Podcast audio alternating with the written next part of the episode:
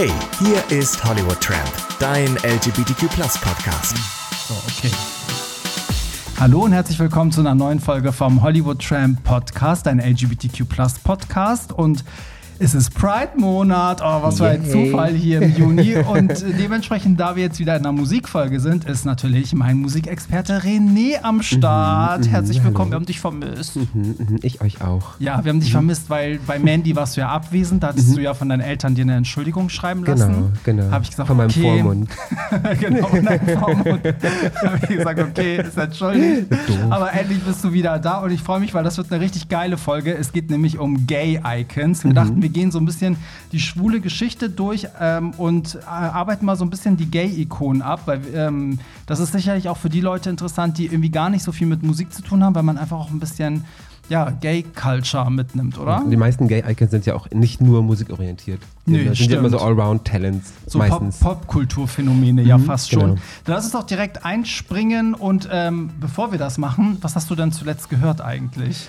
Das kannst du mich nicht ernsthaft gefragt haben, weil du genau weißt, was ich zuletzt ich gehört habe. genau. No Angels. Mhm, mhm, ja, ich habe natürlich Trendy gehört. Ja, okay. Für alle, die es nicht wissen, ja, die No Angels haben ja. Wie, äh, die es nicht wissen? Ja, für die zwei Leute, die, die das jetzt irgendwie in äh, Kambodscha oder so hören. Die No Angels haben ja ihr, ihr Jubiläumsalbum, ne, Celebration 20 Years, mhm. ähm, rausgebracht. Da sind die ganzen Hits, sage ich mal, neu aufgenommen und neue Songs drauf. Und neues. Das ist jetzt schon das Album dieser Dekade. Für dich, ne? Für alle. Ja. Für alle. Okay. Gibt Andere Meinungen sind hier nicht als erlaubt. CD, Vinyl, Fanbox. Kann man überall kaufen, auf Amazon, über deren Website. Also, ja, man will gar nicht wissen, wie viel Geld du den No Angels schon. Nein, bitte nicht. Ähm, Nimmt mich niemand mehr ernst. Wobei ich ja sagen muss, ich bin immer noch auf Kriegsfuß aufgrund der Podcast-Folge, weil für alle, die die gehört haben, wir hatten ja Jessie zu Gast und die hat eiskalt im Podcast so getan, so, nee, komm back, also nee, wie könnt ihr nur? Aber, und so gefühlt eine Stunde später, ah, wir kommen zurück und eine Tour ist geplant und man, muss aber, man muss aber tatsächlich sagen, sie haben in allen Podcasts gelogen, ein Jahr lang, überall gesagt, ja. nee, da ist nichts geplant, alles das ganz spontan. wir nie umsetzen, niemals. So, wirklich eine Stunde später. So. Übrigens gar keine schlechte Überleitung, weil ich finde ja, dass die New Angels so ein bisschen so deutsche Gay-Icons ja, sind. Ja, ne? stimmt. Also die Fangemeinde ist ja ziemlich groß. Da kommen wir vielleicht hin, wenn wir in, in den 2000ern gelandet sind. Yes. Aber lass doch mal, also ich würde sagen, der Beginn vom Pride ist ja Stonewall, das war ja mhm. irgendwie 69. 60, genau. Ähm, aber davor, das heißt ja nicht, dass es davor keine Gays gab. so, ja. Sonst hätte es ja Stonewall ja. nicht gegeben. äh, was ist denn so, so der früheste Gay-Icon, sage ich mal, de, wo du jetzt vor Stonewall, an den du jetzt denken Guck mal, das ist eine tolle Überleitung. Als wüsstest du, was wir als hier tun. ich was. ich habe mir als meine erste Gay-Icon tatsächlich Judy Garland rausgesucht, mm. weil sie ist so ein bisschen die Gay-Icon eigentlich, so die Mutter aller Gay-Icons. Hast du ähm, den Film gesehen mit Renee Zellweger? Und ich habe ihn geliebt. Oh, richtig ich gut, ihn richtig oder? gut. Boah, wir sind so schwul, ne? Wir sind, einfach, wir sind einfach so gay, aber der war einfach gut, wie heftig ja, sie das ja, gespielt hat. Fand ich auch, fand ich auch. Richtig, richtig gut, ja. Mhm, also, ne, Filmempfehlung gucken heißt mhm. Judy, glaube ich, einfach nur, ne? Da hat sie auch den Oscar für bekommen. Hat sie, ja. Und genau. ich glaube auch Golden Globe, zumindest Nominierung genau. auf jeden Fall. Genau. Ähm, nee, Judy Garland gilt tatsächlich so ein bisschen als, als Pre-Stonewall-Icon. Also, wie gesagt, vielleicht so ein bisschen als die erste große. Ähm, vielleicht, wer sie nicht kennt, Judy Garland kam eigentlich als, als Frances Ethel Gum zur Welt 1922. Äh, hat also nächstes Jahr 100-jähriges quasi. Krass. Äh, ist in Minnesota geboren, war Schauspielerin, war Sängerin und ist wahrscheinlich den meisten bekannt durch Zauberer von Oz ja. 1939. So, das war, glaube ich, so ihr erstes großes Ding. Da hat auch Michael Jackson mitgespielt. Das war ein anderer. War das ein anderer? Ja, Michael Jackson hat ja 39 nicht bei Zauberer von Oz stimmt. mitgespielt. Oh Gott, selbst bei 39, oh Gott, wieso denke ich immer, dass sie, das war Michael The Jackson. Wiz. Ja, stimmt, und das war in den 80ern, glaube genau, ich, ne? Mit, Oder äh, 70ern mit Diana Ross. Diana Ross, ja. genau. Auch eine Gay-Icon. Ja. Das ist, oh Gott. Wie die Spuren sich einfach alles, was mit Popmusik hat, äh, Ach, zu tun schlimm, hat, ne? vereinnahmen. Äh, nee, 39, genau, Zauberer von Oz. Und da hat sie den, den Song gesungen, Somewhere Over the Rainbow.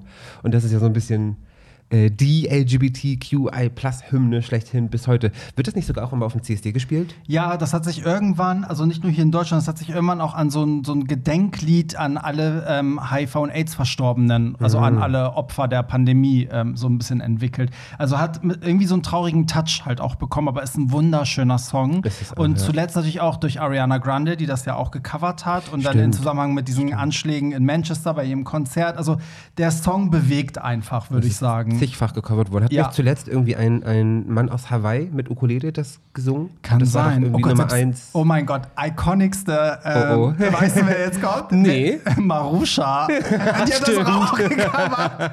Also, wer sich nicht erinnert, äh, Marusha in den 90ern war eine deutsche DJ, Produzentin, Genau, genau. ne, so Teil der Love Parade-Bewegung, würde ich jetzt so sagen. Und die hat daraus so eine, so eine Euro-Techno-Hymne gemacht. Ja, Ja, und hatte grüne Augenbrauen. genau. Mhm, Iconic. Ja. Ähm, was habe ich gesagt? Äh, The Summer Over the Rainbow, ne? Nee, genau. Und Genau. sie hat danach noch äh, ganz, ganz viele Filme, äh, ganz vielen Filmen mitgemacht, hat Alben aufgenommen, hat Musik aufgenommen.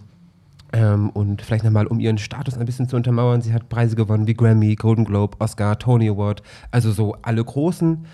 Ähm, also karrieretechnisch lief es erst sehr, sehr gut, privat eher nicht so. Mhm. Ähm, sie war so ein bisschen ne, das, das, das Kind von Eltern, die ihr, ihr Kind so auf die Bühne geschubst haben schon in sehr, sehr jungen Jahren. Sie galt als Teenie schon als super, super schwierig am Set. Ähm, heute weiß man, dass das an, an einem Drogenproblem lag, weil man ihr in sehr jungen Jahren schon abwechselnd Aufputschmittel und Schlafmittel verabreicht hat, äh, um dieses Pensum zu schaffen ne? für, Ja. diese, für diese Filmindustrie. Sprich, äh, Aufputschmittel morgens, damit sie den Tag durchsteht und damit sie abends trotzdem irgendwie schlafen kann, wieder Schlafmittel. Und das schon irgendwie in Teenie-Jahren äh, schon heavy. Und sie hat dann in den 50er Jahren ähm, eben dadurch ihre Schauspielverträge verloren. Äh, die Ehe stand kurz vorm Scheitern. Sie hat Selbstmordversuche hinter sich. Ähm, also eine ziemlich, ziemlich tragische Figur eigentlich. Kampf ähm, um ihre Kinder dann ja auch. Ne? Genau, genau. Äh, und dann lief es halt sehr, sehr lange nicht gut. Also weder privat noch karrieretechnisch. Und äh, sie war, glaube ich, fünfmal verheiratet. Ja, ich in glaub- ihrem sehr kurzen Leben. Ich glaube, nur Elizabeth Taylor hat mehr Ja, Ehen. die war, da fehlt eine Null. Die war nicht- 50 Mal verheiratet in ihrem sehr langen Leben. ähm, nee, und ihr dritter Ehemann, Sidney Luft, hat ihr dann geraten, ey, geh doch mal mit deinen Songs auf, auf Tour. So mit deinen Filmsongs, mit deinen sehr erfolgreichen Songs. Und das hat sie auch gemacht. Und äh, das war dann wieder sehr, sehr erfolgreich. Und das war dann so ein bisschen, hat ihre Karriere einen neuen Aufschwung gegeben. Ähm, sie galt dann im, im Laufe ihres Lebens auch ähm, als mit die bestbezahlte Bühnenkünstlerin der Welt. Hat mehr als 1500 Konzerte gegeben. Und ja, ab den, ich glaube, Mitte der 50er ging es dann auch bergauf, wieder Filmrollen bekommen, hat eine eigene TV-Show bekommen, die Judy Garland-Show ist auch relativ bekannt. Ähm, nur wie gesagt, privat lief es nicht so gut. Ne? Sie war ihr Leben lang ähm, alkoholabhängig, medikamentenabhängig, ähm, eben durch die Jahre bei MGM, dieser Ja. Filmproduktionsfirma, was auch immer. Und tatsächlich starb sie dann auch schon mit 47 an einer Überdosis Schlafmittel. Ja. Wahrscheinlich eher aus Versehen, aber ja, die wurde leider nicht sehr alt. Und um den Übergang zu Stonewall zu kriegen, ähm, beerdigt worden ist sie am 27. Juni 1969. Und Nein. vielleicht klingelt es da schon bei dem Ja. einen oder anderen.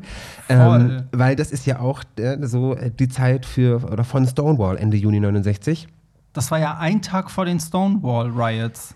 War das am 28. Ja, die waren am 28. Ah, ja. Juni 69. Ja, ja, weiß ich natürlich. Klar, so. klar war das am 28. Vielleicht war das ja der Grund. Vielleicht war die ganze Szene so äh, am Boden zerstört über den Tod von Judy Garland, dass sie dann an dem Abend gesagt haben, okay, jetzt reicht. Ja, Und dieses Gerücht gibt es tatsächlich. Ja. Also es gibt so dieses, dieses, dass man, also man sagt sich so, ja, das, es kam zu Stonewall, weil es waren super viele Homosexuelle in New York, weil eben Judy Garland gestorben ist und dadurch waren sie sehr selbstbewusst und haben das erste Mal zurückgeschlagen. Ah, krass. Sagt man sich so. Das Ja. ne, kann, ist natürlich nicht nachweisbar, aber das sagt man so. Ein bisschen so eine, ich würde sagen, so die, die erste Britney Spears vielleicht der Popkultur, Schon, ne? so schon, ein bisschen. schon. Da findet man schon parallel. Also wenn man sich den Film auch Judy anguckt mit Renée Selweger, da ist schon viel, also parallel in Form von wie krass diese Industrie einfach ist, sei es Ja. Film- oder Musikindustrie, wie kaputt das auch Menschen macht und, ne, und wie sie benutzt werden und so weiter und so Und fort. Tatsächlich sind solche Figuren ja ganz oft auch einfach Spurenmagnete. Ja. Es ist einfach so. Ist also Judy so. hatte auch, auch Zeit ihres Lebens schon eine riesengroße schwule Fangemeinde, ähm, was auch in den 60ern zum Beispiel schon ganz, ganz, äh, ganz harsch und öffentlich diskutiert wurde, immer schön abschätzig. Ne? Also so Mhm. von wegen, der Großteil ihrer Fangemeinde, Fangemeinde besteht aus Schwuchtel, Schwuchteln. Ja. Es wurde so in den Zeitungen diskutiert. Und ich weiß nicht, ob du, das, ob du das weißt, aber es gab damals den Slang, die Phrase, Are you a friend of Dorothy? Ja, und das war so innerhalb damit- der schwulen Kultur war das so ein, ein ähm, um herauszufinden, ob mein Gegenüber auch schwul ist. So, hey, are you a friend of Dorothy? Yes, no, no. Und das kommt eben daher. Weil sie eben in, in Zauberer von Oz die Dorothy gespielt Ja. hat und äh, Zauberer von Oz war so ein bisschen eine Art Identifikationsfilm für, Ja. für Schwule und Lesben. Eben weil diese Dorothy aus dieser, dieser grauen, tristen Welt in diese bunte Welt kommt und sie hat da drei Freunde, die alle ganz unterschiedlich sind, Mhm. aber sie liebt die alle trotzdem, egal wie sie sind. Ne? Also da kann man schon große Parallelen zu, zu einem, sag mal, schwulen Leben, Ja. schwul-lesbischen Leben Und dann finden. kann man mal sehen, dass das Thema Diversity irgendwie fast schon 100 Jahre alt ist. Voll, ja, Krass, ja. ne? Aber in der, in der Filmwelt ja sowieso. Also Ja. ich, es gibt ja es äh, ganz viele Dokumentationen auf Netflix, äh, die so ein bisschen aufbröseln und aufzeigen, wie schon vor 100 Jahren in Hollywood äh, Transsexualität äh, in Filmen mitgespielt hat oder was es für schwule, lesbische Zeichen gibt in Mm. Filmen, die zum Teil auch schon 60, 70 Jahre alt sind. Ganz spannend. Hm? Krass, ey. Ja, und, und damit sind wir eigentlich wirklich bei Stonewall, weil wenn man sich jetzt fragt, was Stonewall ist, ähm, sind wir auch schon wieder in New York. Ne? Genau. So, ich meine, das ist äh, wichtig, war da eigentlich so in so einem Barviertel in New York. Ich glaube, in Manhattan war das sogar. Und ähm, da gab es halt mehrere Bars, wo man wusste, ne, das sind so schwulen Bars und da waren halt die ganzen Drag Queens unterwegs, die Trans-Leute, ne, so. Und, ähm, und man sagt halt, dass in den 60er Jahren die Polizei halt regelmäßig da irgendwie so Razzien durchgeführt hat, die Leute irgendwie schikaniert hat. Also eigentlich haben die alles getan, damit die sich da nicht wohlfühlen. Genau, also so. ständig unnötige Razzien, das muss man sagen. Unnötig, einfach genau. komplett unnötig, ohne Grund, immer wieder drauf, immer wieder äh, in, in, in, diesen, in diese Bar rein, immer wieder alle kontrolliert, festgenommen. Äh, zum Teil dann tatsächlich auch ähm, die, die dort waren, am nächsten Tag in der Zeitung veröffentlicht, dass die dort waren, was natürlich damals ne, der soziale Skandal, Tod du war. einen Job und alles verlieren. Genau, ne? Dann warst du genau. ja öffentlich geoutet und damals galt das ja als ekelhaft, Krankheit und sonst was. Und ähm, um es auf den Punkt zu bringen, also am 28. Juni 69, also wirklich dann einen Tag nach der Beerdigung von Ja. Judy Garland, war es dann wirklich so, dass es wieder diese Ausschreitungen gab, wieder Polizeigewalt, Razzien und zum ersten Mal haben sich dann aber die Leute, die da waren, die halt diese Bars besucht haben, haben sich da gegen gewehrt. Es gab regelrechte Straßenschlachten mit der Polizei. Das ging bis in die frühen Morgenstunden. Genau. Ähm, und da muss man dazu sagen, das heißt ja im Nachhinein, dass das vor allen Dingen so die Trans-People of Color waren, die Drag Queens, die Mhm. da irgendwie aktiv was gemacht haben. Deswegen lasst die Finger von diesem Roland Emmerich-Film Stonewall, würde ich sagen, weil ich der zum Glück, weil der hat das alles so, so weiß gewaschen. Also Okay, da ist der okay. Hauptprotagonist auch so ein, ich würde fast schon sagen, so ein Disney-Charakter, ne? ein weißer Cis-Mann, der Mhm. Ja, dann ja, ja. natürlich ne, die Welt rettet und so ähm, und damit die, die Pride erfindet oder weißt du, also ein ganz schlimmer Film. Da würde ich mir lieber Dokumentation zum, zum Stonewall Und da gibt es angucken. gute. Da gibt es richtig gute. gute. Mhm. Ja, Also selbst einfach- also Marsha auf P. Johnson Genau. gibt's auch eine richtig The, gute. The Life and Death of Martha P. Johnson auf Netflix. fand Unbedingt ich auch angucken. Mhm. richtig, richtig gut. Da wird Stonewall noch mal so richtig Und beleuchtet. ich habe ich hab vor vier oder fünf Tagen einen, einen richtig tollen Instagram-Channel entdeckt, der heißt Queer History. Ähm, die posten ständig irgendwelche Sachen zur, zur queeren Geschichte. Geil. Also richtig, richtig gut. Geil. Und ähm, ja, auf jeden Fall, das, das wurde halt als Erfolg gefeiert für die Community und so wurde, entstand halt jährlich diese, diese Demo ja eigentlich, ähm, Genau. weil halt für, weil man sich halt für diese Rechte eingesetzt hat ähm, und weil man einfach mal mehr Rechte eingefordert hat und einfach auch mal das praktisch gefeiert hat, dass man sich da dem widersetzt hat damals, weil danach auch die Razzien und dieses Ganze, das ging halt wirklich zurück, ne? weil es halt auch in der Presse gelandet ist, die Polizei wurde kritisiert und so. Trotzdem fanden da ja viele andere Sachen statt, also zum Beispiel auch Marsha, Marsha P. Bin ich gerade Johnson. Johnson ähm, war ja auch so, dass die ja mit so eine Galionsfigur war Mhm. ähm, und wurde ja, glaube ich, so, so ein paar Jahre später ja auch tot in einem Fluss man aufgefunden. auch nicht so weiß, war das jetzt Ja, aber viele sagen, das waren wahrscheinlich Bullen, die das gemacht Ja, ja, haben. So, genau. ne? Also da, da wurde trotzdem unterschwellig irgendwie gegen die Community gewettert, aber halt nicht mehr in großer Form, als dass die Polizei Presse äh, wirksam da irgendwo reinstürmt und ne, also das lief dann ein bisschen anders ab. Aber ja, das, also ich meine, dadurch feiern wir Pride Genau, eigentlich. dadurch Stonewall war so der große Wendepunkt. ja, dadurch ist der Christopher Street Day entstanden. Richtig, und wo war äh, das, das Stonewall Inn? In der Christopher Street. Eben. Und daher kommt das. Krass. Wieder was gelernt, Kinder. Wieder was gelernt, ne? Ja, und man rechnet eben äh, Judy Garland so ein bisschen als dem Ganzen dazu. Ja, ne? ja, Also- vielleicht sind da einfach viele Sachen passiert, das kam hinzu, Ja. das ist wie so ein Kessel, der dann explodiert. Ja, weil, ist, weil so. sie, wie gesagt, eben schon damals eine große schwule Fangemeinde hatte und eben sehr, sehr viele Schwule in, in New York gewesen sind zu der Zeit. Und gut, also ich könnte es mir gut vorstellen, dass das so gewesen ist. Dass, dass Ja. deswegen, ne, dass dieses Selbstbewusstsein, weil die, groß, äh, die Gruppe jetzt größer war, dass, Ja. das, ne, dass sie dadurch selbstbewusster gewesen sind, lässt sich schwer belegen, aber unwahrscheinlich ist es nicht. Und da muss ich auch mal meinen meinen erhobenen Zeigefinger heben und sagen, Kinder, deswegen ähm, machen wir uns nicht über Drag Queens und Transsexuelle Richtig, lustig richtig. und über tuntige Menschen Ohne die wären wir gar nichts. Genau, weil die haben sich eigentlich, das waren die, die sich halt, die erstmal krass kritisiert wurden, weil sie halt optisch auch ne, danach aussahen. Die waren halt äh, visuell direkt erkennbar Richtig. als gay und die haben das alles abbekommen und die haben sich gewehrt und die sind auch, äh, ja, da sind viele für uns gestorben, auch immer noch. Ich meine, wenn Immer ich lese, noch. wie viel jährlich, wie viele Transmenschen ermordet werden, sich selber umbringen und man denkt so, ey, Wahnsinn. es ist Mhm. 2021, was ist los? Ich habe da, ähm, ich will noch nicht so viel verraten, aber ich habe da gerade ein Projekt am Laufen, wo ich Dazu mich auch sehr kommen viel wir. damit. Wieso, sag das doch mal jetzt, wo es passt. Jetzt, wo es passt. Also- ja, okay, okay, dann mach ich. Ah, es ist so aufregend, sag Achtung, es endlich. es folgt ein Werbeblock. ähm, Nee, ich bin gerade dabei, einen eigenen Podcast ins Leben zu rufen, der da heißt Crime in the Closet. Uh. Und äh, da geht es tatsächlich um äh, Kriminalfälle innerhalb der queeren Community oder mit queerem Bezug, sagen wir es so. Und ähm, ich habe zum Beispiel in der ersten Folge ähm, über den Puls Club, über den Anschlag auf Mhm. das Puls gesprochen. Ähm, ich mache das zusammen mit zwei Freunden. Ein Freund hat über Alisera gesprochen. Ich weiß nicht, ob du das Sagt sagst. mir gar nichts zum Beispiel. Der Typ aus dem Iran, der letztes Jahr, glaube ich, äh, von seinem Bruder Ach enthauptet doch, wurde. ja, seinen Namen kannte ich nicht, aber Genau. ja, auch eine krasse Genau, Story. darüber sprechen wir in der zweiten Folge Ach, und in der geil. dritten Folge spricht äh, eine Freundin über Kadari Johnson. Das war ein, ein Mensch, der sich als non-binary identifiziert hat und äh, auch deshalb sehr, sehr, sehr, sehr krass und, und tragisch ermordet worden ist. Super spannend. Darüber sprechen wir, genau. Deswegen passte das gerade so gut, Ja. weil ich mich dafür nämlich auch mit ähm, einer Transperson äh, beschäftigt habe und recherchiert habe und das ist so Und heftig. witzigerweise, René, wie, wie, also dass es ja so ein Zufall ist, der Podcast auch seit heute Nein. online. Ach, guck mal, also als, als wüssten wir, was wir hier tun. Das ist doch verrückt. Richtig, der ist heute Nee, online. Also wenn die erste mal Folge ist jetzt, ne? die ersten drei. Online. Also wir haben ja. ah, okay. drei auf einem Schlag veröffentlicht, Ja, richtig gut. damit man einfach auch so ein bisschen ne, Ja, damit man ein Varietät hat. bisschen hören kann. Ja, ich werde auch auf jeden Fall reinhören. Also Crime in the Closet. Überall da, wo es Podcasts gibt, also Spotify und Co. Und auf Instagram findet ihr uns auch und auf Facebook. Und wehe, ihr unterbrecht jetzt diese Folge und. Äh, Alle so klick, klick, klick, Ja, weg. wirklich so alle Klicks Stopp, sind ab ich spreche Minute auch hier. 16. Moment. sind so runtergegangen. Okay, wir, wir haben uns voll verplappert, ey. Ja, so, war ja weiter geht's. Also Stonewall war halt, ne, da sagen wir, dann sind wir fast schon in den 70ern. Gab es Mhm. in den 70ern irgendwie äh, irgendwelche Gay-Icons, die, die, die dir jetzt so einfallen? Also wenn ich an, an 70er und Gay-Icons denke, dann ist das Erste, was mir in den Kopf kommt, ABBA. Ja, stimmt. ABBA ist so, ist the Gay-Icon der, ja, der erklär der mal, warum 70er. ist aber so, warum sind die so gay eigentlich? Dann würden wir wieder auf den ESC zurückkommen, weil ich finde, so ABBA ist quasi so ESC in Dauerformation. Ja, stimmt. Oder? Also es ist immer sehr Stimmt. fröhlich, sehr bunt. Das Ja. ist, äh, keine Ahnung, also so dieses typische Ja. gay. Also ABBA Ja. ist einfach gay. Es ist irgendwie so, ne? Die, die haben Voll. alles verkörpert, was irgendwie, ja. Ja, sie hatten, sie hatten coole Kostüme, sie hatten, haben tolle Popsongs. Ja. Also ich weiß, du bist jetzt nicht der größte ABBA-Fan, so Ja, Schande aber auf ich habe dein so, Haupt. ne, ich sag mal so, die drei, vier Lieder, die ich mag, die finde ich aber auch übelst heftig geil. Die drei, vier von den 500 Dingen, die es ja, gibt. es ist nicht alles meins.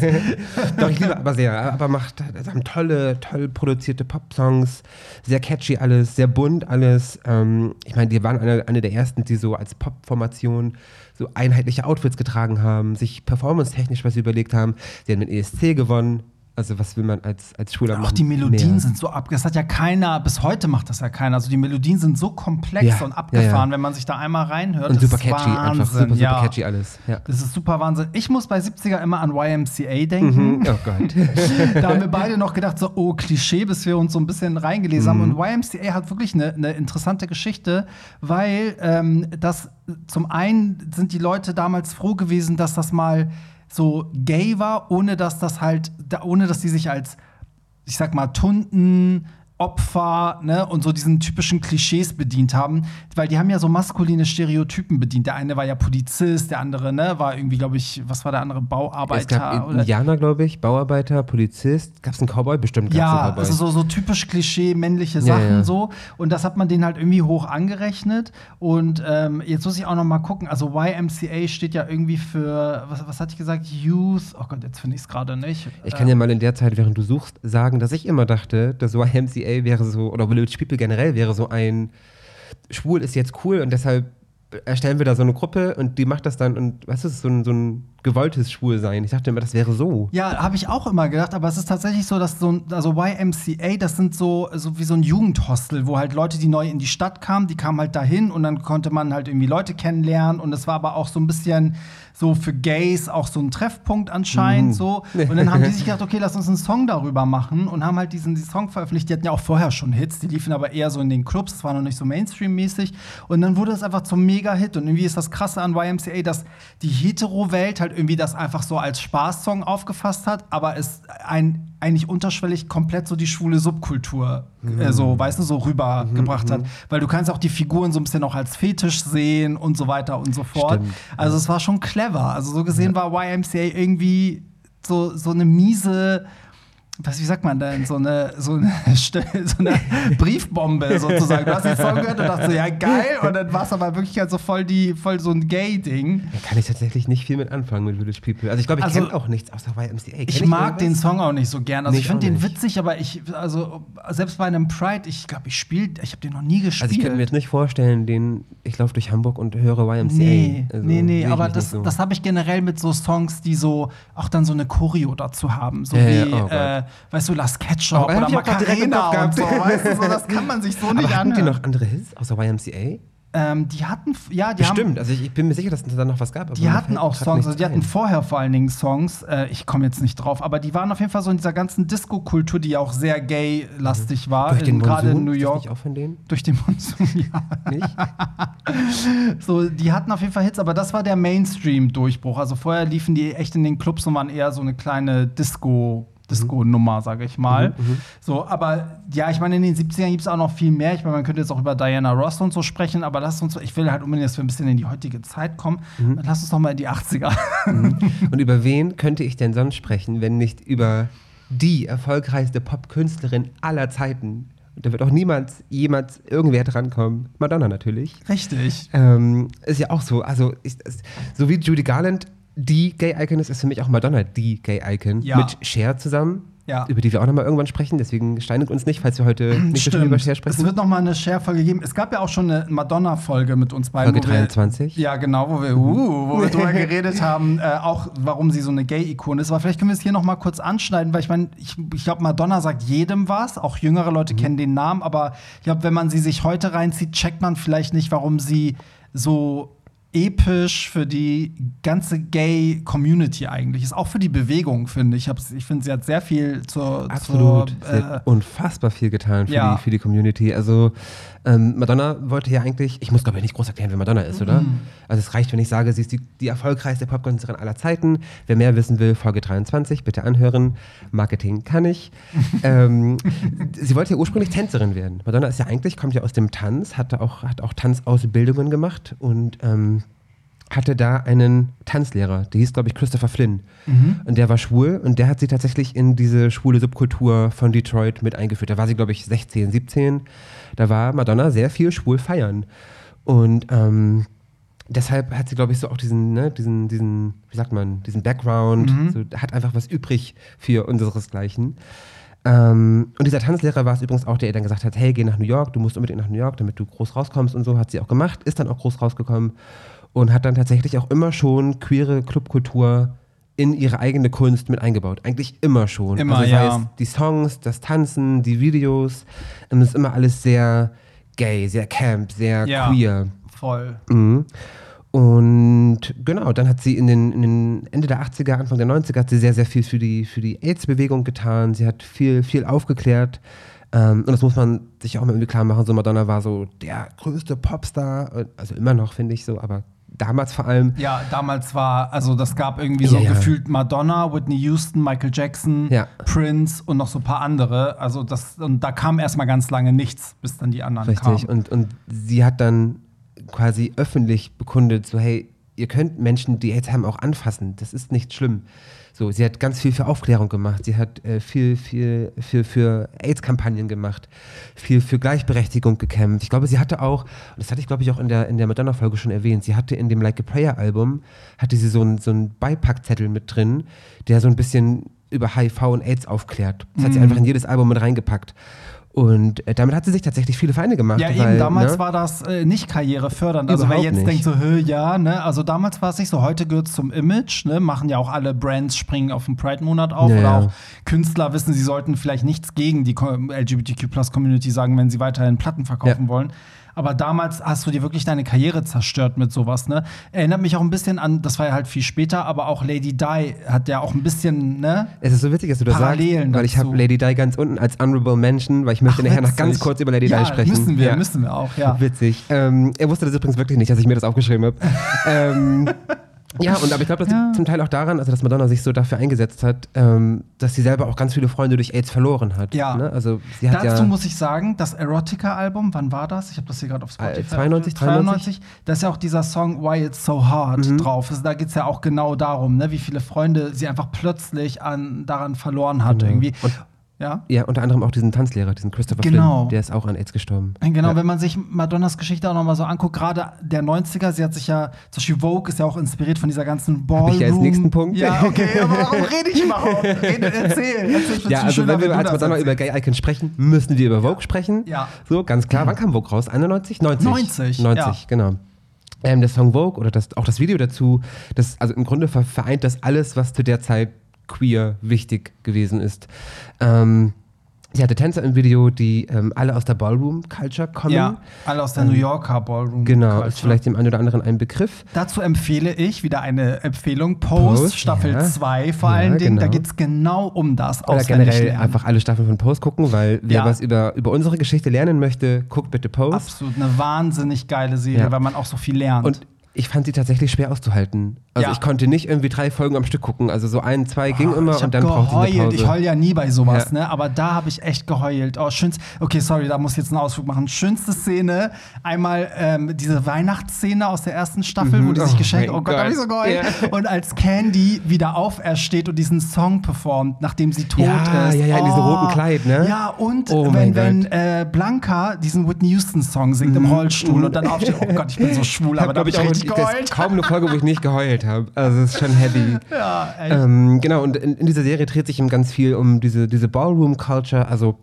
Gott, wie soll man Ballroom-Culture zusammenfassen? Das ist echt schwierig, ne? Aber Ja. es, sind so, es ist so eine Clubkultur quasi. mit so Häusern, die nennen das Häusern, das, das kann man so als Gruppe, also es gibt so Genau. Formationen, also wie so eine Tanzgruppe, da tust du dich zusammen und dann gibt's, und die nennen das halt Häuser und dann gibt's halt House of bla bla bla, ne? House of René, House of Mhm. Barry und dann gibt's halt immer diese Ballroom-Abende, die haben sich halt immer irgendwie so, so in so Räume eingemietet mit DJ und kleiner Jury. Und das Besondere war halt, dass das so Leute waren, die halt kein Geld hatten, die aus sozialen Schichten kamen oder auch äh, irgendwie, äh, weiß nicht, auch kulturell irgendwie aus einer Ecke kamen. die sozial halt, schwierigen Schichten. Aus Genau, sozialen ne? Schichten also es waren farbige, teilweise auch Behinderte. Genau. Ne? Also, und ich meine, damals galt ja auch Homosexualität irgendwie wie eine Art Behinderung, so eine Art Krankheit. so. Minderheitenball. Quasi. Genau, so Minderheitenball und die haben sich dann da getroffen, die haben wirklich aus nichts, haben sie sich halt zu Themen irgendwie Kleider und alles kreiert und du konntest halt Preise gewinnen und dann treten die an, wie man das halt so kennt. Da machen, äh, dadurch ist halt ganz viel dieses Voging groß Genau. geworden und dann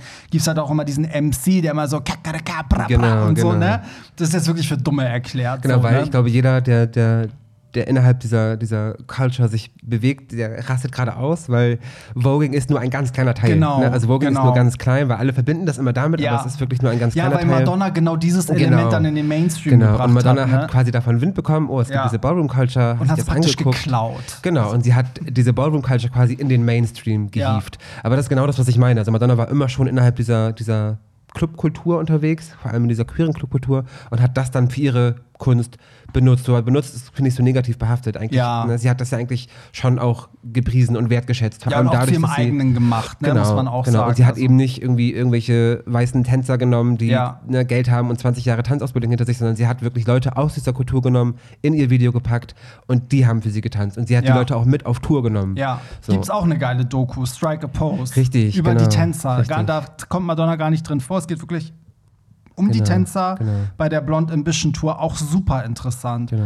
Da- also bezüglich Madonna, ey, wenn ihr wollt, hasst sie, age, shamed sie, so viel ihr wollt, aber bitte äh, pr praise das an, dass sie Ja, so viel für uns getan hat. das stimmt, Weil das voll. wäre unfair, ihr das auch noch irgendwie abzusprechen. Übrigens, um, um über äh, danach nochmal drauf zu sprechen zu kommen, was die Häuser betrifft, daher hat Gaga übrigens auch die Inspiration für House of Gaga. Ah, okay. Und auch die Tournamen Ball, ja. weißt du? Das ja, ja, es gibt daher. ganz viel. Es gibt auch irgendwie Labels, die heißen House of und so. Also alles, was nach den 90ern kam und irgendwie was damit zu tun hat, ist, glaube ich, auch von diesen ganzen Häusern und dieser ganzen Kultur ja, ja, und inspiriert. Gaga hat sich auch davon so. inspirieren lassen. Ja. So Monster Ball, Ja, ne? House guck. of Gaga, so, das Eben kommt alles so. daher. Ist auch so. Und das Ding ist, also das Besondere war halt, darauf wollte ich ja mal zurückkommen, dass das halt mit, mit so ja ohne Geld und Budget einfach von selbst sich so entwickelt hat und das wurde innerhalb der New Yorker Szene auch immer größer und so und es gab dann halt Ableger in anderen Städten und so und durch Madonna kam das in den Mainstream und immer wenn sowas passiert, finden es natürlich auch viele Scheiße so, also viele sagen auch, dass das so ein bisschen die Szene zerstört hat damals, aber es lebt ja weiter, es gibt bis heute ja Genau. eine Ballroom-Kultur. Genau, also so. ich, ich, ich kann tatsächlich, ihr müsst mal, wenn, wenn euch das interessiert, guckt mal auf, auf allen Streaming-Diensten und gebt da mal Ballroom Culture ein. Es gibt tolle Podcasts dazu. Barbie Breakout ist vielleicht dem einen oder anderen ein Begriff. Mhm. Die hatte auch mal eine, eine zu Gast, die innerhalb dieser Ballroom Culture äh, sich bewegt. Jetzt aktuell so, genau, ne? Ja, und das war geil. eine sehr, sehr gute Folge. Also wer sich dafür interessiert, gerne Ja. mal reinhören. Ja, geil. Geil, ja, und Madonna, also die hat ja eigentlich nie aufgehört. Ne? Also ich finde, sie ist ja trotzdem immer sehr gay geblieben. Bis also, heute. ne? Ja. Wann ist sie beim Pride aufgetreten in New York? Vor zwei Jahren? ja. Da war sie, glaube ich, der Hauptact oder so. Ja, irgendwie so, nee, ich glaube vor vier Jahren. Oder so. Weiß ich gar nicht, Ja. aber ja, also sie. Durch Corona kein Zeitgefühl mehr. Ja, aber sie ist halt immer noch, also auch dieses auf dem letzten Album Guard Control und so ist ja auch, geht ja auch so ein bisschen Richtung Puls. Mhm. Genau, da hat ne? sie das so ein bisschen ja. verarbeitet, genau, in dem So. Video. Ja, Mhm, also genau. von daher, ja, wenn ich jetzt an 90er denke, also weil so Vogue und so Anfang der 90er waren, ähm, gab es ja noch eine Gay-Ikone, die eigentlich die Leute gar nicht so als Gay-Ikone auf dem Schirm haben. Oder? Finde ich nämlich auch. Finde ich auch. Voll so Nämlich ist. Janet Jackson. Wieso sagt keiner, dass Janet Jackson Jeanette, eine Frau Jackson, Jeanette. wenn du frech bist. Richtig. Das verstehen jetzt, glaube ich, nur die Deutsch- Hardcore-Fans. Ja, auf Deutsch ist das so hässlich. Frau Jackson, wenn du frech Oh, bist. nasty, ja. ähm, und zwar, also dazu gibt es auch ein, ein ganz, also eigentlich den erfolgreichsten Janet Jackson-Song. Ähm, Ist ist auch, so? ja, ist es der erfolgreichste, also zumindest in den 90ern der erfolgreichste. Ich weiß gar nicht in ihrer kompletten Karriere, ob das nicht sogar verkaufstechnisch wirklich ihre allererfolgreichste Single war. Das müsste ich mal recherchieren. Aber auf jeden Fall 97 war das. Da Mhm. ist Together Again erschienen. Kennt, glaube ich, auch wirklich jeder. Und Mhm. das war halt auch noch mal so eine krasse Hymne, weil den Song hat sie für eine Freundin geschrieben, die damals an AIDS gestorben ist. Und der Song sollte eigentlich so für die ganzen HIV- und AIDS-Opfer stehen, ne, so. Und die Pandemie ist ja schon, also war ja gerade in den Ende der 80er, Anfang der 90er ja krass Thema. Das hat ja so viele Leben gekostet. Und der Song ist sogar am 2. Dezember, also 1. Dezember ist ja immer Welt-AIDS-Tag und der Song ist am 2. Dezember erschienen. Ich glaube auch, weil damals immer auf dem Freitag alles rauskam Ja. und die das halt nicht auf den Donnerstag legen konnten, denke ich mal jetzt. Ähm, und sie hat das auch immer in den ganzen Interviews ja auch erwähnt, dass das halt für eine Freundin war. Und sie singt ja auch in dem Song, irgendwie im Himmel werden wir wieder zusammen sein und überall, wo ich hingehe, sehe ich dich und ne, bla. Und ich weiß, du schaust auf mich runter und ne, so, also relativ kitschig. Aber das wurde halt zu einer krassen Hymne, so, weil das einfach auch nochmal, finde ich, so ein bisschen so ein Licht drauf geworfen hat. Erstens, dass es eine Freundin war und nicht wieder so, oh, ihr schwuler Freund, weil damals hieß es ja nur Schwule können das kriegen und das ist so die Gay-Krankheit. Die und, ne, so, genau, die Schwulenseuche.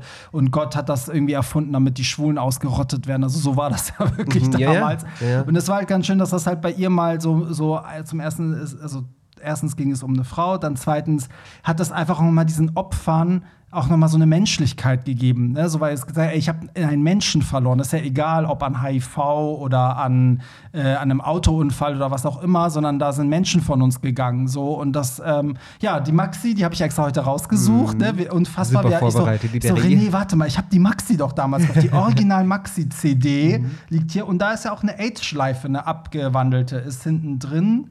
Und, Ja, eine große ähm, und eine kleine oben in der Ecke auch nochmal. Genau, und auch das Cover, alles ist halt in Rot gehalten. Ich glaube, das ist halt alles bewusst, ne? So, Mhm. und es war einfach ein Mega-Hit für sie. Und bis heute spielt sie den auch noch, wenn auf ihren äh, Tourneen und Konzerten. Und ich glaube, der Song bedeutet ihr ganz viel. Und sie hat sogar bei den letzten, in den letzten Jahren, wenn sie den Song gespielt hat, kamen auf dem Backdrop immer so Bilder von ihrem Vater, der irgendwie verstorben ist, von ihrem Bruder und ne, so von den ganzen Leuten, die ihr halt wichtig waren. Und ja, also kann man auch als Song für jede Person, die man verloren hat, auch sehen. Hast du den Song damals also bewusst erlebt? Du warst ja damals schon sehr alt, als der rauskam. Ach, danke. ja. So alt war ich gar nicht. Ich habe ja, weil das war auch mein erstes Janet Jackson Konzert. Ich war 97 bei Janet Jackson in, der, in Hamburg in der Sporthalle. Oh Gott, wie passen da rein? 3000 oder so? Ja, also es ist nicht, sie hat sogar zwei Abende hintereinander gespielt, Ah, weil ja. ne, nicht so viele reinpassen. Und das war schon geil. Das war schon richtig heftig, richtig krasse Show Ich und mag sie auch so. gern sehen. Ich hatte Karten für die Unbreakable Tour. Und die hat sie dann Hatte ja ich abgesagt, auch, weil sie ja. dann meinte, irgendwie zwei Jahre schwanger sein zu müssen. Genau, genau. Ja, und die wird sie ja auch, glaube ich, erstmal nicht nachholen. Nö, ich komme ja immer nicht. nach Europa. Ey, wenn du guckst, die hat so viele US-Touren in den letzten fünf Jahren gespielt, aber die kommt nie nach Sie hat Europa. insgesamt einfach auch schon richtig viele äh, Tourneen gecancelt in Ja. den letzten 20 Jahren. Ja. So, äh, Frau Jackson, was, was geht da bei dir? Ja, Frau Jack- Frau Jackson. Frau Jackson. Ja, aber nee, ich habe den Song bewusst irgendwie wahrgenommen, aber ich habe das Thema damals gar nicht so richtig verstanden. Also war ich, glaube ich, Mhm. auch zu jung, aber trotzdem war auch jetzt nicht so mein Favorite Song vom Album, aber ähm, trotzdem war es ja mega Erfolg für sie. Also bis heute einer der großen Janet Jackson Songs. Und ich glaube, nur dank dieses Songs ist sie auch so ein bisschen Gay-Icon. Ja, wahrscheinlich. Oder wird oft genannt, wenn es um Gay-Icons geht. Weil ich muss auch gestehen, ich verbinde sie jetzt nicht. Also meine erste Assoziation wäre nicht nicht. Gay-Icon. Nee, ich So. Mhm. auch nicht. Ja, da kommen wir mal in die 2000er. Nee, halt, stopp. Halt, stopp. ich möchte, bevor wir jetzt in die 2000er wechseln, weil 90er passt gerade noch, ich möchte einmal ganz kurz Lady Di erwähnen. Mhm. Ja, So, das bitte. ist, wäre mir ganz, ganz wichtig, weil ich habe sehr viel für diese Frau übrig. ja, ich bin so gay. Ähm, also Lady Di, Princess of Wales, wer sie nicht kennt. Wie ist nochmal ihr Album? Ähm, ähm, Princess of Wales. ja, genau. Wer kennt es nicht? Richtig. ähm, ja, weil, also ich weiß nicht, die meisten werden sie kennen, weil sie war ne, mal so mit die meist fotografierte Frau der Welt. Sie war mit äh, Prinz Charles verheiratet. Ähm, Die Mutter von Harry und ähm, dem, ich dem gerade bescheuert? William. Nein, bin ich gerade Harry, bescheuert? Harry und William, doch. Ja, doch, okay, doch. oh Gott, ey. Eig eigentlich bin ich voll drin in dem Thema, aber ich bin manchmal Genau, so genau, Namens. sie ist die Mutter von den beiden. Ja. Ähm, und sie hat eben auch ganz, ganz, ganz, ganz viel in den 80ern und 90ern für, ähm, für die AIDS-Bewegung getan. Sie hat, Ja. hat sich viel für die, in der AIDS-Krise eingesetzt. Ähm, Es gibt ja auch dieses berühmte Bild, wo sie äh, einen AIDS-Patienten besucht und die Hand hält. Und richtig, war ja genau. Skandal. Und vorher wurde ganz viel diskutiert, wird sie Handschuhe tragen oder nicht? Und sie hat natürlich keine Handschuhe getragen. Mhm. ja, weil so. man halt damals dachte, das lässt sich Ja, ne, ja. durch, durch. Anfassen übertragen oder man soll auch nicht aus einer Tasse trinken, aus der jemand getrunken hat, der HIV-positiv ist und so. Genau, richtig. Und das, sie war, ihr war das ziemlich egal. So, Sie hat Mhm. sich einfach dafür eingesetzt, sie hat viel dafür getan, viel Geld dafür gesammelt, äh, sehr viel Charity diesbezüglich gemacht. Und, äh, Und das. Königshaus war total unamused. Die waren sehr sagen. pissed. Die fanden das richtig scheiße, Die ja. finden sie bis heute nicht so richtig toll, glaube ich. Die Bevölkerung hat Diana geliebt ohne ja. Ende. Ich glaube, gerade wegen solchen Sachen. Genau, weil sie sehr, sehr menschlich war. Ja. Sehr, sehr menschlich. Und ähm, ja, tolle Frau. Also, ne, Ja. ich wollte sie nur kurz erwähnt haben. Wer sie nicht kennt, googelt mal. Es gibt auch da ganz tolle Reportagen, Dokumentationen. Ganz, auch ganz The Crown Frau. kann ich empfehlen, die Serie. Muss mal gucken. Ich meine, selbst, selbst äh, Harry hat ja gesagt, dass vieles davon stimmt. Richtig, Und ich frage mich immer, wie, wie machen die das? Hast die du The Crown gegucht? Ja. Ach, sehr schön. Ich nämlich auch. Und ich, also ich bin gerade noch dabei. Mir fehlt jetzt ja, die ich vierte Staffel noch noch. nicht, ich bin noch nicht mal bei Diana. Ich bin auch nicht, aber, aber ich finde sie jetzt schon Aber richtig gut. Also ich bin jetzt, ich bin jetzt bei. Staffel 4. So. ja, geil. Also, Also, The Crown gucken bitte. Ist auch, ist auch irgendwie so ein bisschen gay-iconig, Voll. oder? Also, Voll, dieses ganze Königliche und dann diese Skandale und ach, das ist einfach alles abgefahren. Das will man, das will man gar nicht glauben. So, was, was erwartet uns denn jetzt in den 2000ern? Wir überziehen schon wieder maßlos hier. 2000 hat geballte Ladung an, an Gay-Pop. würd Da, da nahm es voll zu, ne? Ja, also ich haben, wen haben wir denn? Wir haben Britney, Kylie, Gaga, Gaga, Spice Girls. Ende der 2000er. Nein, Spice? Girls So. sind eigentlich 90er, ne? Nee, aber Spice Girls fand ich waren jetzt auch nicht so, so, so aktiv gay, weißt du? Also Ja, die stimmt, waren gay, stimmt, die hatten stimmt, viele Fans, aber das war jetzt nicht so, dass die da jetzt krass für irgendwie, ne, da viel gemacht haben oder so. Jetzt vielleicht mehr als damals, aber ich meine, als sie rauskam Ende der 90er, war das jetzt nicht so, dass die überall gesagt haben, äh, gay, gay, gay. das war eher so eine. Frauen-Girl-Power-Bewegung, ne? Nicht Gay Power. Nee, verwechselt dann, dann manchmal. 2000 ist dann Britney jetzt mein, mein Ding, wo ich sage, das ist die erste, an die ich denke. Ja, warum ist Britney ein Gay-Icon? Ja, wie, ich verstehe die Frage nicht. Guck sie dir doch an. Also, ey, das ist Aber jetzt mal ehrlich, was hat denn Britney für die Gays getan? nichts. Und da. Ist so, ist einfach so. Und da kommen wir, ey, da kommen wir auch direkt zu einem richtig guten Punkt, weil ich mich Ja. so gefragt habe bei der Vorbereitung für die Folge, was macht denn eine Gay-Icon eigentlich aus? Ja, ja, Warum gute sind Frage. Gay-Icons Gay-Icons? Und ich habe so überlegt, okay, wie, wie würde ich das für mich definieren? Ist es ein reines, man muss beliebt sein in der Community? Ist es ein, der Großteil der Fans muss aus der Community sein? Muss es ein aktives Zutun, ein aktives Tun, was für die Community sein? Muss es das Mhm. sein? Was macht eine Gay-Icon aus? Hast du da irgendeine Definition für Also dich? ich würde sagen, du bist schon eine Gay-Icon, wenn sehr viele LGBTQ-Plus-Menschen sich mit dir identifizieren können. Aus Ja. welchem Grund auch immer. Also zum Beispiel, wenn ich an Gaga denke, die ist ja, also sagen wir mal, sie ist ja jetzt nicht die größte Lesbe überhaupt, Nee. ne? wo man jetzt sagt, okay, dann damit ist sie automatisch eine Teil der Community, sondern so wie sie sich repräsentiert hat, so als Außenseiter, ne, jemand, der irgendwie nicht gemocht wurde und ne, so, da haben sich halt alle Leute, die sich so fühlen, ja angesprochen gefühlt. Und dazu gehören halt viele LGBTQ-Plus-Menschen, weil wir einfach Abgrenzungen ne, erfahren ja. und so. Und ich finde, das reicht schon. Also ich finde auch bei, bei Diana ist ja auch so ein bisschen dieses, ich glaube, das, was einen da so angesprochen hat, war auch, dass sie so ja, halt ein Leben leben musste, was sie nicht wollte. Es hat ganz viel mit, ne, wie Leute sich fühlen, wenn sie sich nicht outen können Ja. und ne, so das. Ich glaube, das, das glaub- macht auch das aus. Also Ja, die Parallelen in deren da Leben, sein, So, ne? ja. das, also ich finde, alle Gay-Icons haben irgendwie was Tragisches im Leben. Ja. So, man kann sich damit identifizieren. Sie leben unter schweren Bedingungen. Ja. Und da kommen wir nämlich auch, guck mal, also ja, das ist, läuft doch wie geschmiert Es hier. ist- ja, äh, äh? Britney, genau das. So. Weil sie einfach ein fucking harte, eine harte Zeit hatte und trotzdem noch da ist und, Ja. und trotzdem versucht, irgendwas draus Also zu du machen. meinst anhand ihrer Lebensgeschichte fühlt Ja, man sich voll. ihr verbunden. Und die Musik natürlich. Also die Musik ist ja auch so, so Gay-Pop Ja. 3000. So. Also Ich finde aber auch bei, kaum. bei Britney kommt noch so ein Aspekt hinzu, dass man als, also ich als schwuler Mann finde sie so nahbar, weil ich denke, also es gab halt so den Moment, wo sie ja irgendwie ihren Absturz hatte und dann, wo sie ja ihre ganzen schlechten Performances gemacht hat. Sie singt halt immer Playback Moment, und im ihre Grund. ganzen die eine schlechte Performance bei aber- den VMAs. Ja, okay, okay, okay. Aber gut, ich muss sagen, ne, diese Femme Fatale Tour, da war, Ja, da war ganz das war auch Katastrophe. Aber das nehmen wir als so. einen Auftritt. Aber ich sag mal so, dieses, ne, wie, wie sie so zurechtgemacht wird, dass sie Playback singt, ich glaube, dass, dass ganz viele, die so ähm, sich dann so, also dass man sich dann so angesprochen fühlt, weil man denkt so, ja, oh Mann, ich könnte, mich könnte man auch so schön machen und ich würde auch gern Playback Britney auf. Spears ist im Grunde eine schlechte Drag-Show. Ja, genau. ist Das, das also das, damit kannst du dich so ein bisschen identifizieren, weil zum Beispiel bei, das haben wir, glaube ich, schon mal in der Folge gesagt, bei jemandem wie Adele oder Beyoncé kann ich zum Beispiel sagen, okay, die Stimme habe ich nicht, das werde ich niemals machen können. Mhm. Aber theoretisch jemand, der gut tanzen kann, auch Mann, könntest du zu einer Drag machen und der könnte besser als Britney performen. Und ich glaube, Ja. das, das war halt so der erste Megastar, der einen so ein bisschen gezeigt hat, okay, so nach Whitney Houston, Beyoncé, ne, diesen ganzen Ta Talent us einfach. Ja, sie ist Ja. ein ganz normaler Mensch und steht trotzdem auf der Bühne und äh, ist mega erfolgreich. Ja. Und das könnte ich vielleicht auch. So. Also, das finde ich jetzt sehr hochgegriffen, aber.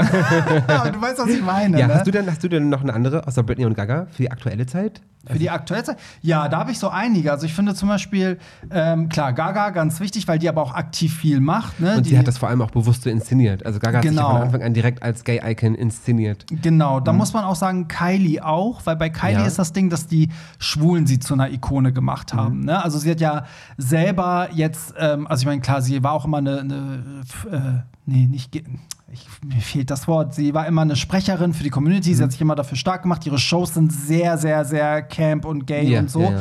Aber trotzdem haben die Leute sie ja irgendwie so zu, zu einer Gay-Ikone gemacht. Und das Coole ist aber, dass das so eine Synergie ergibt, weil sie sich darin auch wiederfindet. Ja, sie. Mhm. gibt das zurück. Ne? So, sie hat sich auch damals in Australien äh, so stark gemacht für diese, äh, für diese Wahl, ne? für diese Volksabstimmung, dass man irgendwie die gleichgeschlechtliche Ehe einführt und all so ein Krimskrams. Also die hat schon wirklich ein bisschen was gemacht und die sieht sich, glaube ich, auch als Gay-Icon. Also mir hat mal ein PR-Typ, der sie betreut, ähm, mal erzählt, dass sie halt, also wenn man, wenn sie hört, ja, da, da gibt es Interviews für die Gay-Presse, die liebt das, die macht Mhm. das super gerne. So.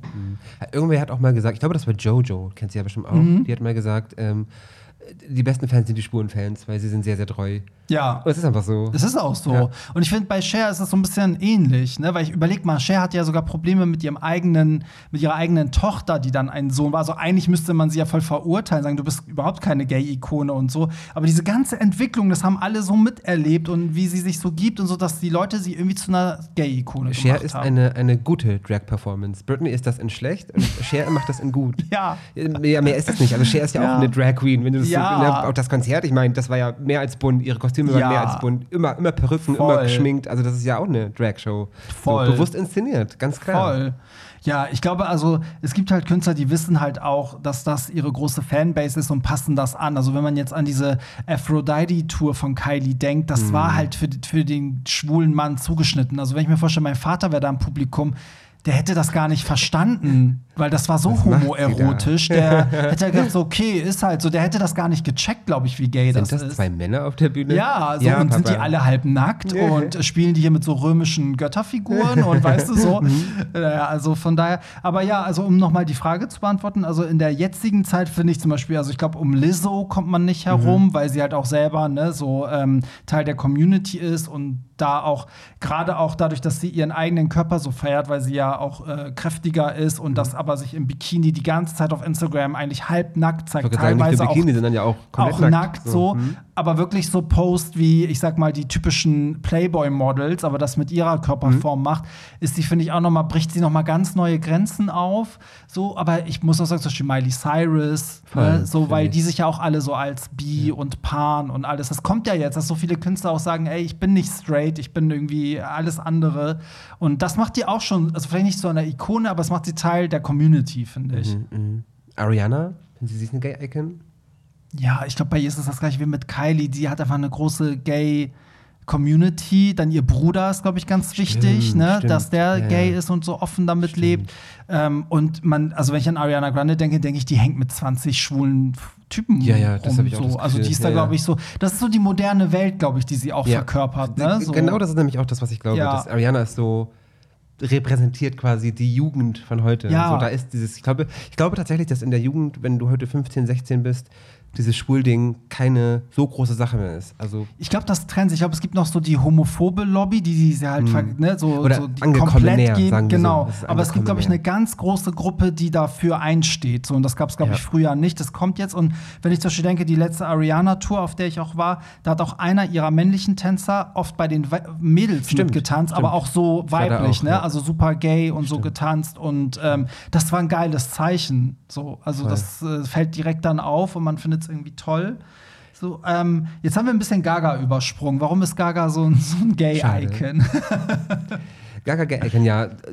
Also auch weil, also wie gesagt, sie inszeniert das ja ganz bewusst und ich meine, guck dir das an, die Kostüme, die Songs, ne, das ist ja auch wieder sehr too much, sehr camp, sehr pop Aber sie macht auch viel, ne? Also sie hat ja auch diese, diese ähm, ja. Einrichtung für LGBTQ Jugendliche ähm, da ins Leben gerufen und unterstützt sie auch. Also ich glaube, da geht's, äh, also ich weiß nicht, ob ich das jetzt so richtig wiedergebe, aber entweder geht es generell um LGBTQ Kids, die Probleme haben oder welche, die obdachlos werden, weil die zum Beispiel verstoßen werden nach ihrem ja, Outing okay. so.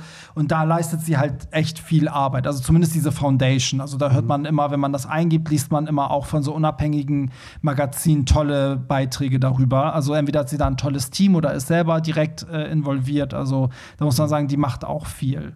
Ja, also allein der Song Born This Way. Ne? Ja, damit ja hat so sie die moderne Hymne. Ja, wirklich. Damit ja. hat sie einfach eine neue Gay-Hymne Aber auch sehr bewusst. Also das war ihr schon klar. Ja. Beim, ne? Also bin ich mir sicher, dass ihr das klar war beim Schreiben, Produzieren, wie auch immer, ja. Aufnehmen. Ja. Ich mache das für die und das wird eine Hymne. Ja, sie hat ja damals gesagt, sie hat das geschrieben und gedacht, dass Whitney Houston das singt.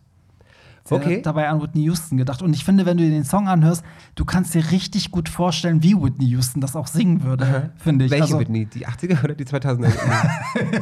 also die 2000er würde es gar nicht mehr können, aber die 80er auf jeden Fall. Und was ich noch, irgendwas wollte ich gerade noch sagen, äh, habe ich aber jetzt vergessen. Ciao. Äh, Ach so, genau, weil ich finde nicht nur Born This Way ist äh, eine Hymne, ich finde Rain on Me, das wird auch noch zu einer Gay-Hymne. Ich, weiß ich nicht. Ich bin mir einfach sicher, ich kann es dir nicht sagen, aber ich bin mir sicher, dass das in den nächsten Jahren bei jedem CSD, vor allem wenn es regnet, laufen wird aber und alle Gays im Regen durchdrehen. Das wird deshalb überlaufen, weil Gaga, wenn jetzt, keine Ahnung, Wolfgang Petri Rain on Me gesungen hätte, wird der nicht auf dem CSD laufen. Nö, weil es Gaga gesungen hat.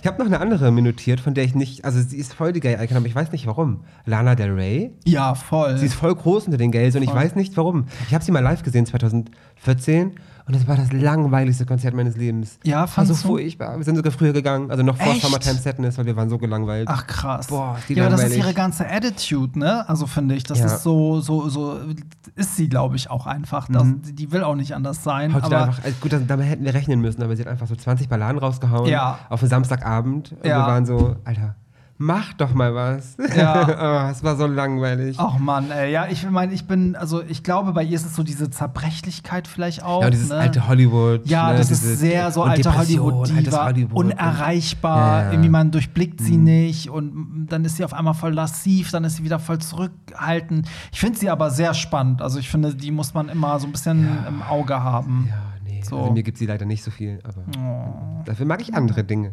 andere.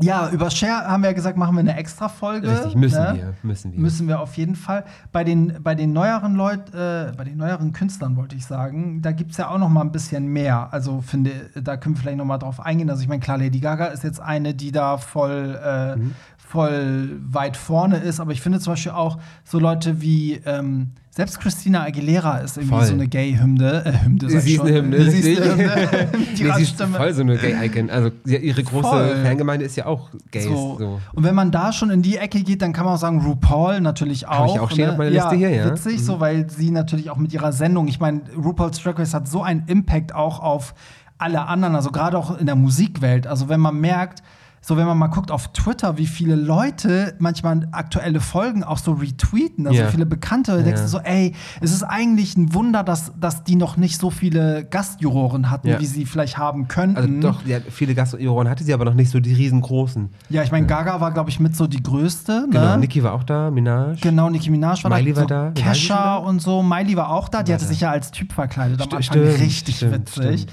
So, und, ähm, und wenn wir jetzt zu den ganz neuen kommen, würde ich auch sagen, zum Beispiel Todd Drake Hall, den kennt man vielleicht Ja. auch noch von RuPaul's Drag Race, Habe ich tatsächlich ja, erst letztes Jahr für mich entdeckt. ja, guck, Der und macht das, schon ganz viel, aber ich habe ihn letztes Jahr erst entdeckt. und den ja. kennt man hier halt kaum. Dabei ist das so ein Typ, der hat alles selber gemacht. Der hat eigentlich mit seinen YouTube-Dingern irgendwie angefangen und Ja. ist jetzt irgendwie so ein, so ein erfolgreicher, ne, was ist erfolgreich? Also vielleicht nicht kommerziell, aber trotzdem in der LGBTQ-Plus-Community einfach ein Ja, krasser Performer würde ich auch sagen, ja. und auch ein krasser Sprecher, finde ich, für die Community.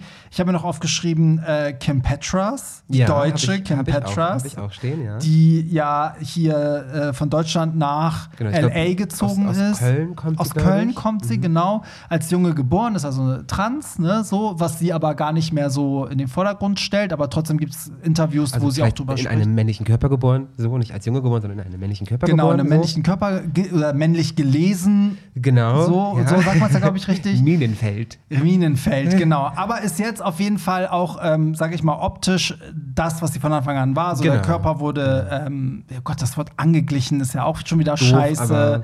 ich, ja. Naja, ihr wisst schon, was ich meine. Ja. Ich bin gerade so in diesem Musikthema drin. Ich kann mich jetzt, äh, ich kann mich jetzt mit diesen Wörtern nur unbeliebt machen. aber ihr wisst, was ich meine. Auf jeden Fall finde ich es cool, dass sie trotzdem, sie macht das nicht zum Hauptthema, aber weil sie damit auch zeigen will, dass das einfach normal ist, dass das Ja. niemandem was angeht. Sie ist eine Frau, so Punkt.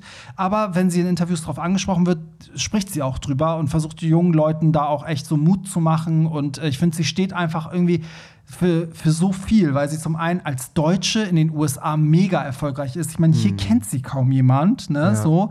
Ähm, und ich glaube, ganz viele verbinden sie auch so ein bisschen manchmal mit mir, weil es gibt so wenige Leute, die sich hier spielen und die über sie schreiben und so. Und dann hat man ja mal gleich so eine Verbindung zu den wirklichen Kim Petras-Fans, so. Ähm, aber in den USA ist sie mega groß. Also ich meine, Paris Hilton war in ihrem Video und sie hat den gleichen Manager wie Britney oder, ne, so Irgendwie den, so, oder den ja, Britney ja. mal hatte oder so. Und der macht das richtig gut.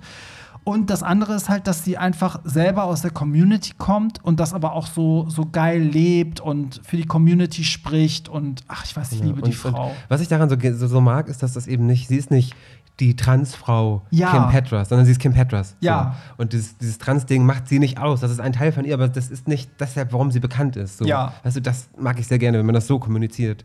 Ähm, du hast ja auch live gesehen, ne? Ich war ja auch auf Ja, dem Konzert im, ja. hier im, in, in Hamburg. Hm? Ja, da war ich War auch auf cool. dem Konzert, war mega gut. Ich bin tatsächlich mit sehr, sehr wenig Erwartungen hingegangen und war unendlich begeistert von Ja, ihr. Hm, ja, es hat mich ein cool. bisschen, also nicht, sie hat nichts kopiert, aber es hat mich vom Vibe voll an das allererste Gaga, Gaga-Konzert. genau, das war ja. so die erste Gaga-Ära. Ja. Das war genauso. Das Hm? war so mit wenig Mitteln, aber richtig geil umgesetzt. Das war sie ja macht sehr, sehr, sehr poppige Musik. Das ist Ja. wirklich so 2000er Pop einfach. und geil gesungen, Mhm. geil auch live arrangiert. Also sie war ja mit einem DJ und nur sie, keine Tänzer. Stimmt, Und ich hatte das Gefühl, äh, weil ich rauskam, hatte ich das Gefühl, ich habe eine riesen Produktion gesehen. Dabei war das voll Ja. nicht, ne? So, Doch, aber das war cool. Das war richtig gut.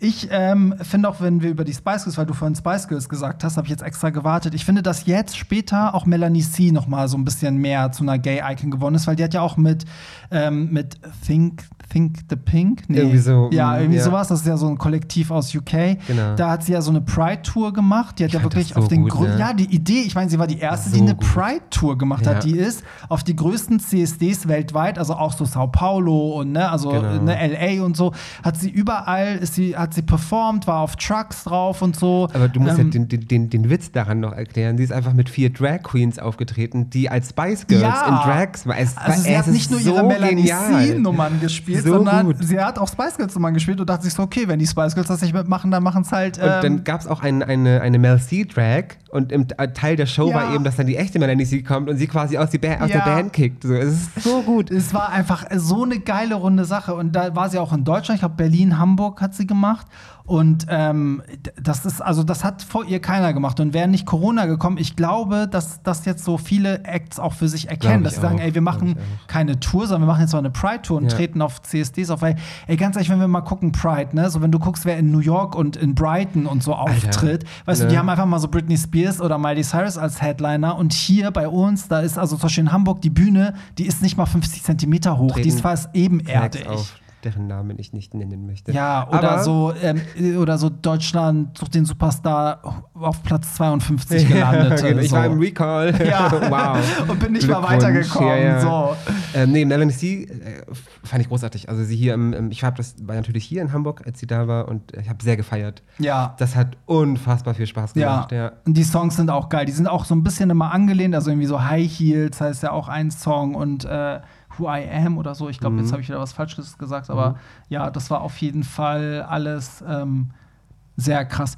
Wenn wir noch bei den neueren Leuten sind, ich finde, die Girlband Little Mix Aha. ist auch so, die haben eine riesengroße schwule Bin Fanbase. ich aber tatsächlich raus. Echt? Kann irgendwie, ich Wie kann das sein? anfangen. Warum sind die, wieso. die sind so unbekannt in Deutschland? Dabei sind die in UK, ich würde sagen, die sind fast in ganz Europa bekannt, außer in Deutschland und in Amerika auch schon. Und die werden so gefeiert, weil die halt so mit so die letzte verbliebene Girl Group irgendwie sind. So mit den No Angels. mit den No Angels. Deren so. Album 20 übrigens erschienen Ah, ist. Und das kann man- jetzt. so, die haben eine riesen Gay-Fanbase und die haben ja auch zum Beispiel in den Videos ganz oft auch die bekannten RuPaul's Drag Race Drag Queens teilweise eingebaut und in ihrem neuen Stimmt, Video, ich glaube. Konfetti ist das oder so, da haben die, da sind die auch selber als Jungs verkleidet und so. Also es ist schon, die machen sehr viel. Die treten auch viel irgendwie bei Prides auf, sprechen viel für, für die Community Mhm. Aber das ist so. genau der Punkt, wo ich mich dann immer frage, macht ihr das jetzt, weil ihr, weil ihr uns toll findet und für unsere Rechte kämpft oder macht ihr das jetzt, weil ihr genau wisst, wir kaufen es dann? Ich glaube, bei denen ist das, weil die auch wirklich Freundinnen sind. Ne? Die Hm. sind ja wirklich äh, zusammen in diese Band gekommen und die sind auch gleichberechtigt. Es gibt keine Frontfrau sozusagen. Das macht, glaube ich, auch sehr viel bei denen aus.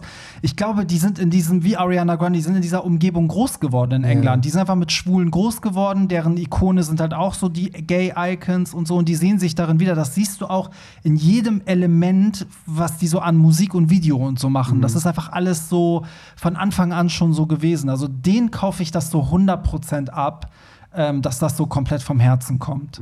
Ja, So. ich, ich kenne sie natürlich und ich kenne auch Songs von denen, aber ich war jetzt nie so, oh mein Gott, Little Mix. Dann war das leider die letzte Podcast-Folge mit dir. Ist okay, aber ich habe nochmal Werbung für die No Angels gemacht. Ja, richtig. so, warum sind abschließend die No Angels Gay-Ikonen? Was sagst du?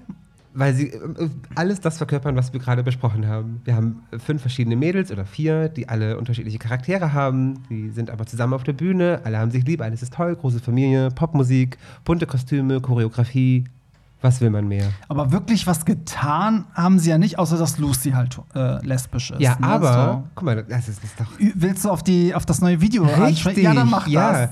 Ähm, wenn ihr das hier hört, ist es schon draußen. Das Still in. Love with You Video, das neue. Und da wird Lucy tatsächlich das erste Mal und Gott sei Dank endlich mit einer Frau zu sehen sein. Ja, weil, weil jeder hat ja einen Partner, also ne, die Genau. anderen drei einfach hübsche Männer, die da Genau. so mit denen tanzen und sie hat halt eine Frau, richtig so. Eine hübsche Frau. Ja, So das ist richtig so. Das hätte Ja. man schon immer so machen müssen. Finde ich auch, finde ich auch. Ja, damit sind wir durch, ey. Dann, dann äh, wir können ja abschließend noch mal, weil wir jetzt so über Pride und so auch so viel geredet haben. Ich meine, der aktuelle Stand ist halt einfach, finde ich, dass das ja alles so ein bisschen stehen geblieben ist, dadurch, dass Corona gekommen ist. Irgendwie fehlt, also ist, man merkt einfach, dass für mich ist es so, Pride macht auch ganz viel für die Szene aus, weil da entwickeln sich auch gerade als DJ merkst du das in dieser ganzen Pride-Phase entwickeln sich so Songs heraus, so wie halt ne, so sich Sommersongs entwickeln, entwickeln sich irgendwie auch so Pride-Songs, also zum Beispiel Euphoria von Loreen war mal so ein mega Pride-Ding, obwohl das ja gar nichts mit, damit zu tun hat, aber es lief auf jedem C äh, CSD und auch I Follow Rivers von äh, Liquidi war mal ein riesen ESC-Song, stehen, CSD-Song. aber eher unter Indie-Mädels. weil Ich finde auch diese Indie-Pop-Mädels sind irgendwie voll groß unter den Spulen, aber nicht Ja. im Kommerz. So, so Ellie X zum Beispiel. Ja, oder auch Oder- Beth Dito mit Gossip und so. Ja, ja, ne? ja. so ja finde ich auch voll. Und, ähm, und deswegen finde ich, das hat halt so ein bisschen gefehlt. Deswegen auch Rain on Me. Ich glaube, es hätte sich zum Beispiel letztes Jahr wäre das der Pride-Song gewesen. bestimmt, so. Und ich kann richtig, ich sehe richtig, wie bei Paraden es anfängt zu regnen und alle Trucks spielen Rain on Me und alle Gays drehen durch Hab und ich alle. doch letztens auch zu dir gesagt, es ist total verrückt eigentlich, dass Gaga ein Album wie Chromatica raushaut und wir können im Grunde nicht dazu tanzen, weil alles zu ist. Ja, so. ist, ist einfach so. Verrückt. Und deswegen bin ich gespannt. Ich meine, dieses Jahr sind wir in Deutschland wahrscheinlich auch weit von, von einem CSD-Parade oder so entfernt, Ja. aber sicherlich nächstes Jahr. Und da bin ich mal gespannt, wie, was dann passiert. Also ob sich dann so, so was entlädt, was sich so aufgestaut Wer hat. denn alle aus? Ja, das frage ich mich. Also das frage ich mich auch, wenn die ersten Partys wieder stattfinden Ja. und du dann zum Beispiel Chromatica im Club spielst, ob dann alle so ausrasten. Ich weiß Alle werden weinen, sich Alle in den Armen heulen. liegen. Ja, ja, das ist dann die Frage. Also das heißt so oder so, Pride ähm, sollte man auf jeden Fall nicht canceln. Zumindest können wir digital viel machen. Wurde auch letztes Jahr ganz viel gemacht und so. Aber ich freue mich auch schon, wenn es wieder losgeht. Ja, ich mich auch sehr. Ja. Sehr, sehr, sehr. Ich habe sogar richtig Bock zu feiern. Ja. Auch wenn ich gar nicht so das große Partymäuschen bin, aber erst ah, ich möchte einfach in einen Club und, und Leute sehen und feiern und tanzen. Ja, Ah, ja, ist echt so.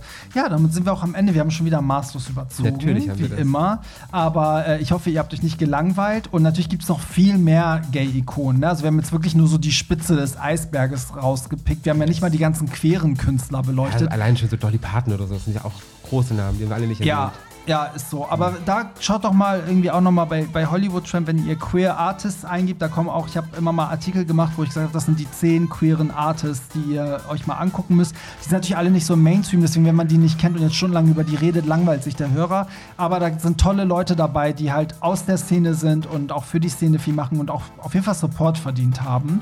Schaut da mal rein. So, in diesem Sinne, René findet ihr natürlich ähm, auf Instagram, René Robin äh, mit Y. richtig, genau, Äh, Hollywood Tramp wisst ihr ja, ähm, überall auf Instagram unter Hollywood Tramp oder hollywoodtramp.de. Da könnt ihr mich auch äh, mit Barry at hollywoodtramp.de direkt anschreiben, wer den Oldschool-Weg wählen will. Per Und Fax auch. ähm, René, dann, was? Per Fax auch? Ja, gerne per Fax auch. Ich weiß zwar nicht, wo das dann landet. Ich habe keinen Fax, mal. aber schauen wir mal. irgendwo kommt es schon raus. Bei Cher, die hat bestimmt noch ein Faxgerät zu Hause stehen. ja, und die, die Cher-Folge, die kommt dann irgendwann noch dieses Jahr, würde ich sagen. Ne? Ich glaube, das ähm, ist ordentlich viel Arbeit, weil die Frau hat einfach Part 2 und dann nur Share. nur Share. Genau, machen wir so. Also in diesem Sinne, bis zum nächsten Mal und danke fürs Zuhören. Bye. Tschüss. Das war's. Nicht traurig sein. Mehr Hollywood Tramp findest du im Netz unter hollywoodtramp.de und bei Instagram at hollywoodtramp. え?